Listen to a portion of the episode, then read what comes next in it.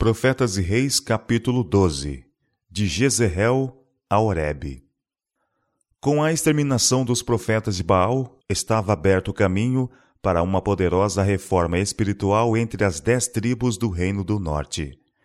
Elias havia posto perante o povo a sua apostasia, tinha-os convidado a humilhar o coração e tornar-se para o Senhor. Os juízos do céu tinham sido executados. O povo havia confessado seus pecados e reconhecido o Deus de seus pais como o Deus vivo. E agora a maldição do céu devia ser retirada e renovadas as bênçãos temporais de vida. A terra devia ser refrescada com chuva. Sobe, come e bebe, disse Elias a Acabe, porque ruído há de uma abundante chuva. Então o profeta se dirigiu ao alto do monte para entregar-se à oração. Não foi porque houvesse qualquer evidência externa de que águas estavam para desabar que Elias tão confiantemente mandou que Acabe se preparasse para a chuva. O profeta não viu nenhuma nuvem nos céus. Ele não ouvira nenhum trovão.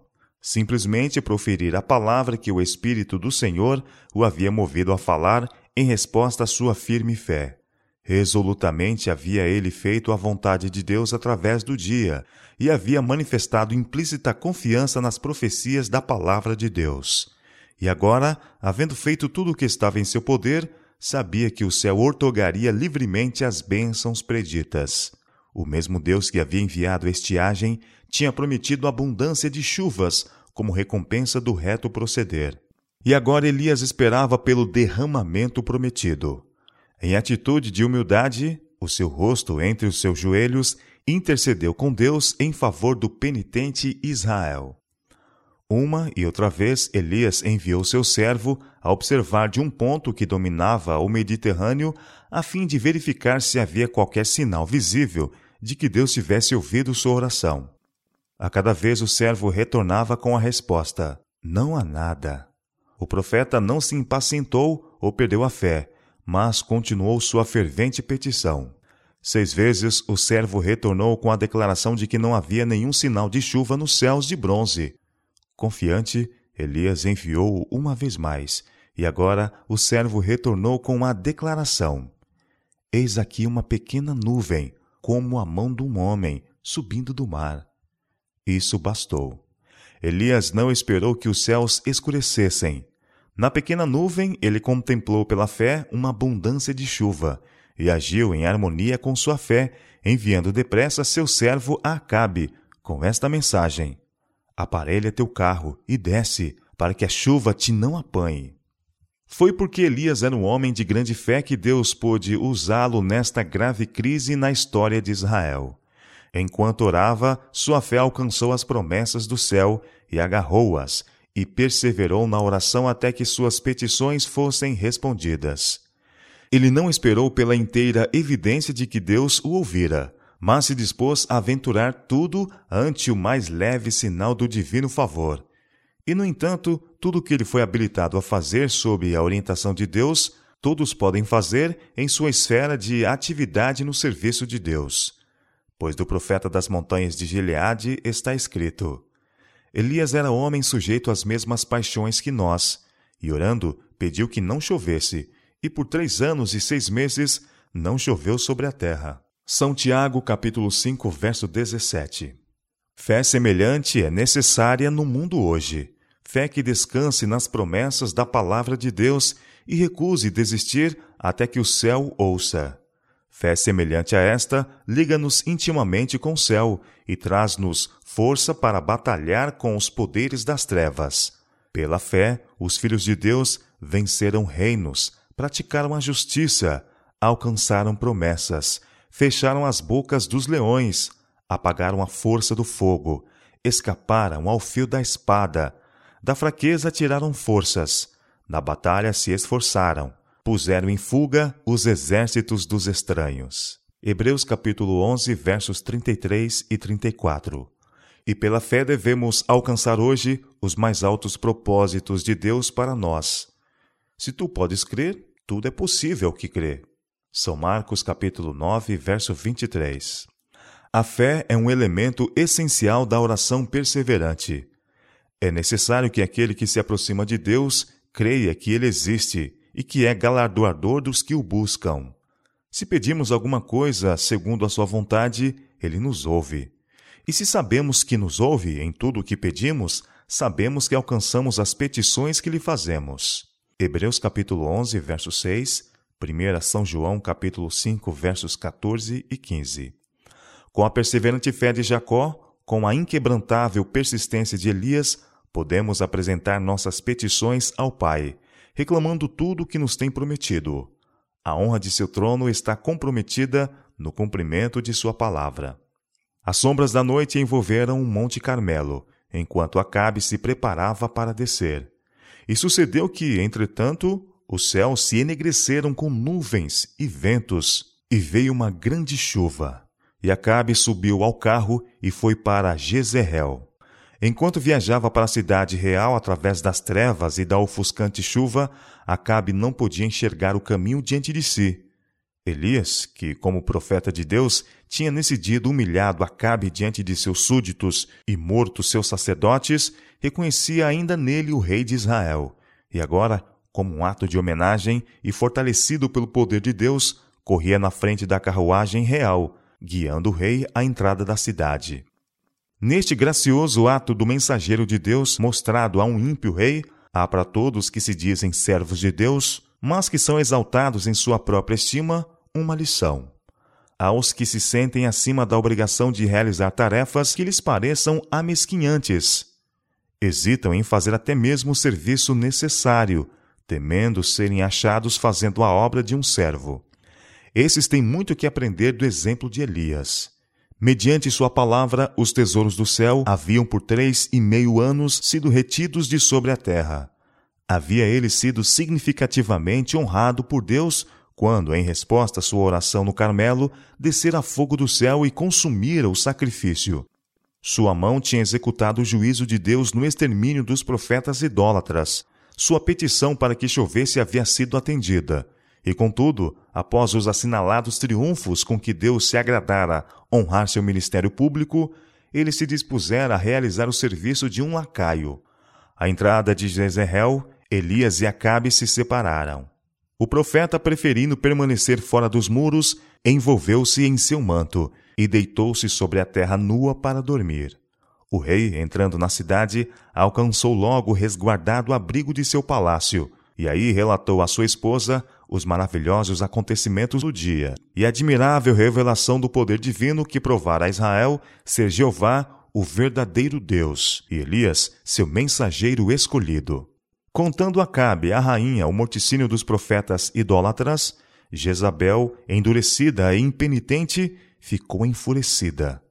Ela se recusou a reconhecer nos sucessos do Carmelo a soberana providência de Deus e, desafiador ainda, ousadamente declarou que Elias devia morrer. Nessa noite, um mensageiro despertou o fatigado profeta e transmitiu-lhe a palavra de Jezabel. Assim me façam os deuses, e outro tanto, se de certo amanhã, a estas horas, não puser a tua vida como a de um deles. Poderá parecer que depois de haver mostrado tão indômita coragem, após haver triunfado tão completamente sobre o rei, sacerdotes e povo, Elias não devesse jamais haver dado lugar ao desânimo, nem ter sido levado à intimidação. Mas aquele que havia sido abençoado com tantas evidências do amorável cuidado de Deus, não estava acima das fragilidades humanas, e nesta hora escura sua fé e coragem abandonaram-no. Desorientado, despertou. A chuva caía dos céus, e havia trevas por todos os lados. Esquecendo que três anos antes Deus havia dirigido seus passos a um lugar de refúgio contra o ódio de Jezabel e as buscas de Acabe, o profeta agora escapava por sua vida. Alcançando Berseba, deixou ali o seu moço, e ele se foi ao deserto, caminho de um dia. Elias não devia ter desertado de seu posto de dever. Devia ter enfrentado a ameaça de Jezabel, apelando para a proteção daquele que o havia comissionado para que vindicasse a honra de Jeová. Ele devia ter dito ao mensageiro que o Deus em quem confiava o protegeria contra o ódio da rainha. Apenas poucas horas haviam decorrido desde que ele testemunhara a maravilhosa manifestação do poder divino, e isto devia ter lhe dado a segurança de que ele não seria agora abandonado.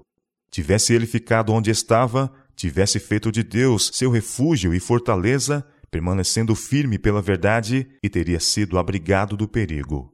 O Senhor lhe teria dado outra assinalada vitória, enviando seu juízo sobre Jezabel, e a impressão feita sobre o rei e o povo teria dado lugar a uma grande reforma. Elias havia esperado muito do milagre produzido no Carmelo. Supusera que depois daquela exibição do poder de Deus, Jezabel não mais teria influência sobre a mente de Acabe e que haveria uma imediata reforma em todo Israel. O dia todo, no alto do Carmelo, ele havia morejado sem alimento. Contudo, quando guiava o carro de Acabe à entrada de Jezreel, sua coragem foi forte, a despeito da debilidade física sob a qual havia trabalhado. Mas uma reação como a que frequentemente segue elevada fé e gloriosos sucessos estavam exercendo pressão sobre Elias. Ele temeu que a reforma iniciada no Carmelo não fosse duradoura, e a depressão se apoderou dele. Havia sido exaltado ao topo do Pisga, agora estava no vale. Enquanto sob a inspiração do Onipotente, ele tinha resistido à mais severa prova de fé, mas nesse tempo de desencorajamento, com a ameaça de Jezabel soando-lhe aos ouvidos, e Satanás ainda aparentemente prevalecendo mediante a trama desta ímpia mulher, ele perdeu sua firmeza em Deus. Havia sido exaltado acima da medida, e a reação foi tremenda. Esquecendo-se de Deus, Elias fugia mais e mais, até que se encontrou num árido deserto, sozinho indescritivelmente cansado, assentou-se para repousar debaixo de um zimbro. Assentando-se aí, pediu a morte para si mesmo. Já basta, ó Senhor, disse ele. Toma agora a minha vida, pois não sou melhor que meus pais. Fugitivo, longe da habitação dos homens, o espírito causticado pelo amargo desapontamento, ele desejou nunca mais olhar a face de um homem. Afinal, extremamente exausto, adormeceu. Na experiência de todos, surgem ocasiões de profundo desapontamento e extremo desencorajamento, dias em que só predomina a tristeza, e é difícil crer que Deus é ainda o bondoso benfeitor de seus filhos na terra. Dias em que o dissabor mortifica a alma, de maneira que a morte pareça preferível à vida. É então que muitos perdem sua confiança em Deus e são levados à escravidão da dúvida, ao cativeiro da incredulidade pudéssemos em tais ocasiões discernir com intuição espiritual o significado das providências de Deus, veríamos anjos procurando salvar-nos de nós mesmos, esforçando-se para firmar nossos pés num fundamento mais firme que os montes eternos. E nova fé, nova vida jorrariam para dentro do ser. O fiel Jó, no dia de sua aflição e trevas, declarou: Pereça o dia em que nasci. Oh, se a minha mágoa retamente se pesasse, e a minha miséria juntamente se pusesse numa balança. Quem dera que se cumprisse o meu desejo, e que Deus me desse o que espero, e que Deus quisesse quebrantar-me, e soltasse a sua mão, e acabasse comigo. Isso ainda seria a minha consolação. Por isso não reprimirei a minha boca, falarei na angústia do meu espírito, queixar-me-ei na amargura da minha alma pelo que a minha alma escolheria, antes a morte do que estes meus ossos. A minha vida abomino, pois não viverei para sempre. Retira-te de mim, pois vaidade são os meus dias. Jó capítulo 3, verso 3, capítulo 6, versos 2 e versos 8 a 10, capítulo 7, versos 11, 15 e 16.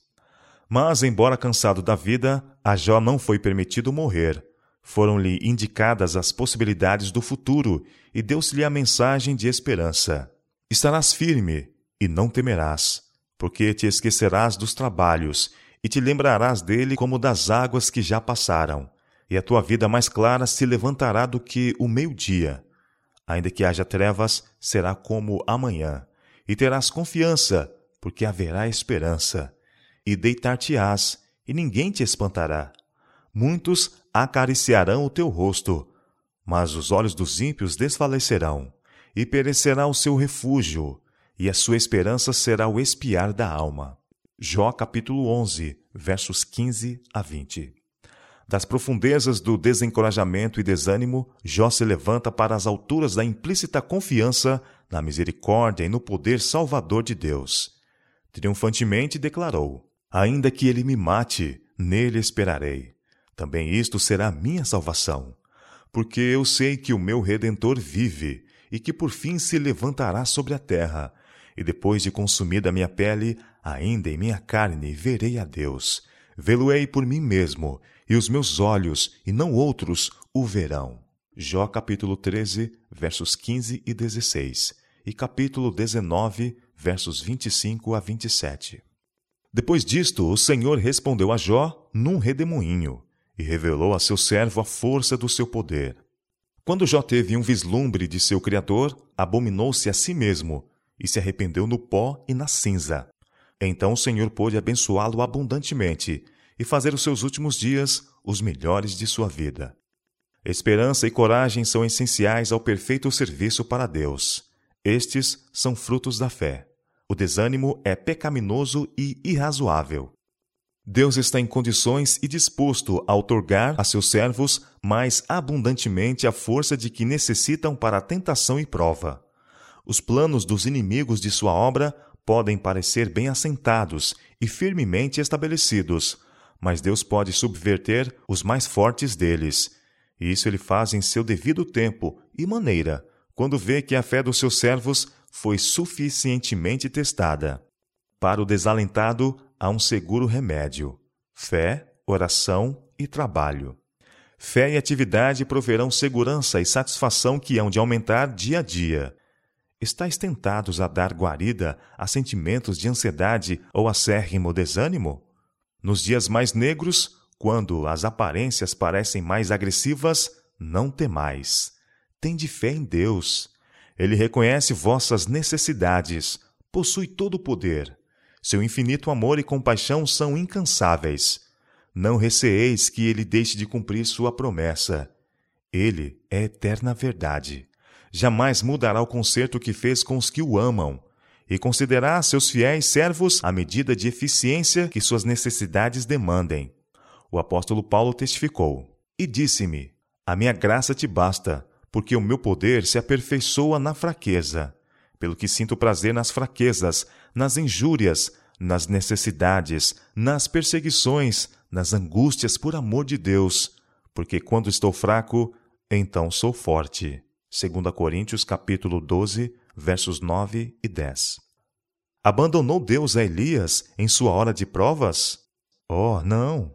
Ele não amava menos seu servo quando este sentiu-se abandonado de Deus e dos homens, do que quando, em resposta à sua oração, flamejou o fogo do céu e iluminou o topo do monte.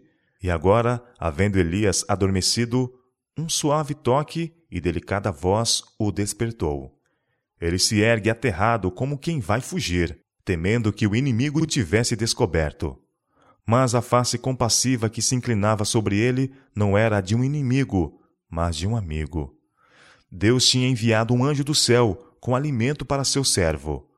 Levanta-te e come, disse o anjo. E olhou, e eis que à sua cabeceira estava um pão cozido sobre as brasas e uma botija de água. Depois de haver se servido do repasto, para si preparado, Elias deitou-se de novo e adormeceu. Pela segunda vez veio o anjo.